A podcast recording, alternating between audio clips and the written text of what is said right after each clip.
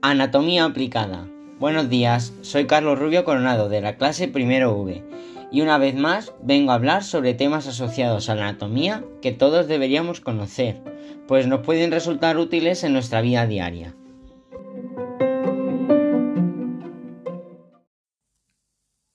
¿Sueles viajar mucho cambiando frecuentemente de uso horario?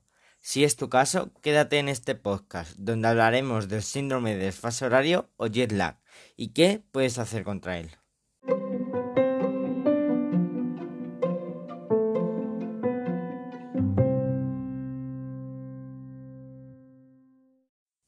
¿Qué es este síndrome?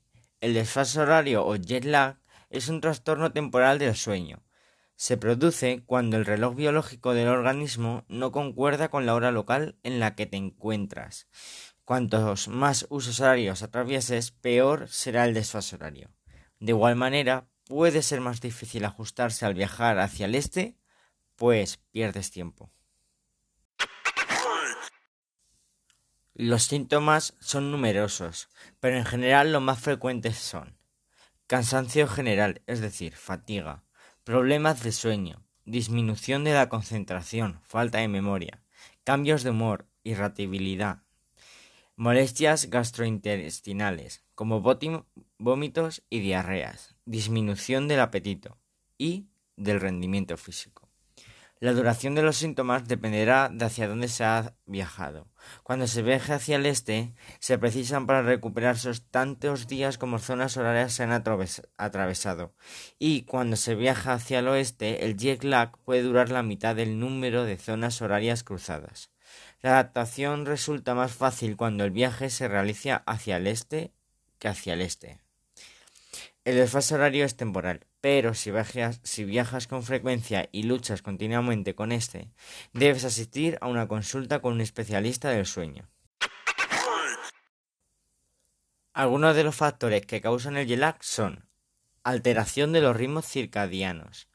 El desfase horario puede producirse toda vez que cruzas dos o más usos horarios. Aparece porque al cruzar varios usos horarios el reloj interno es decir, los ritmos circadianos que regula el ciclo de sueño-vigilia, se desincroniza con respecto a la hora de la nueva ubicación.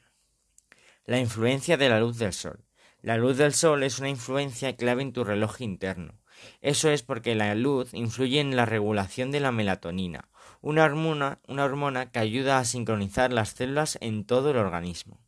Y la presión atmósfera de la cabina aérea, según algunas investigaciones, los cambios de presión en la cabina y las elevadas alturas asociadas a los viajes aéreos pueden provocar algunos de los síntomas de desfase horario, independientemente de los usos horarios que cruces. Además, en los aviones hay niveles bajos de humedad. Si no tomas suficiente agua durante el vuelo, es posible provocar alguno de estos síntomas. A su vez, también podemos eh, encontrar diferentes factores con los que tendremos más posibilidad de experimentar jet lag. La cantidad de usos horarios que atravieses, cuantos más usos horarios atravieses, más posibilidades hay. Como he comentado antes, volar hacia el este es posible que te resulte más difícil volar hacia allí porque pierdes tiempo que volar hacia el oeste, ya que lo vuelves a ganar. Volar con frecuencia. Los pilotos, los asistentes de cabina y los viajantes de negocios tienen más probabilidades de experimentarlo y ser un adulto mayor. Los adultos mayores pueden necesitar más tiempo para recuperarse que las personas jóvenes. Algunas medidas básicas pueden ayudarte a prevenir el desfase horario o, por lo menos reducir sus efectos. Llegar con anticipación. Si llegas unos días antes, tu cuerpo tendrá la oportunidad de adaptarse para estar en plena forma. Descansar mucho antes de viajar. Si comienzas, si comienzas con falta de sueño, el desfase horario empeora. Ajustar progresivamente tu horario antes de salir. Si viajas al este, intenta acostarte una hora antes todas las noches durante unos días antes de la partida. Y si vuelvas al oeste, si vuelas al oeste, acuéstate una hora más tarde durante varias noches. Si es posible, organiza tus comidas en un horario más cercano al que comerás en tu región de destino. Regula la exposición a la luz brillante. Como he comentado antes, la exposición a la luz es una de las influencias principales en el ritmo circadiano del cuerpo. La regulación de la exposición a la luz puede ayudarte, por tanto, a que te adaptes a tu nueva ubicación. Permanece en tu nuevo horario. Ajusta el reloj a la nueva hora antes de salir. Aunque estés cansado, una vez que llegues al destino, intenta no dormir hasta que sea de noche en ese lugar. Además, intenta sincronizar tus comidas con las de la hora local. Mantente hidratado. Bebe abundante, abundante cantidad de agua antes, durante y después del vuelo, para contrarrestar los efectos deshidratantes del aire seco de la cabina. La deshidratación puede empeorar los síntomas del desfase horario. Evita el alcohol y la cafeína, ya que pueden deshidratarte aún más y afectar así al sueño. Si en tu destino es de noche, intenta dormir en el avión. Pero si en, tu si en tu destino es de día, resiste al impulso de dormir. También, como último recurso, se pueden utilizar medicamentos.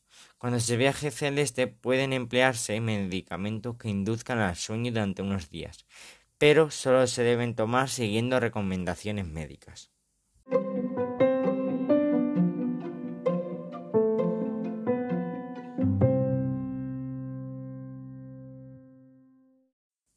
Por tanto, el desfase horario, también conocido como trastorno del jet lag, es un problema temporal del sueño que puede afectar a cualquier persona que viaje y pase rápidamente por varios usos horarios, lo que le afectará en su estado tanto físico como de ánimo. Este está causado por diversos factores, como el cambio de los ritmos circadianos, la luz o nuestra edad, aunque siguiendo una serie de recomendaciones como puede ser adaptar nuestra rutina antes incluso de viajar o durante el viaje podemos evitarlo.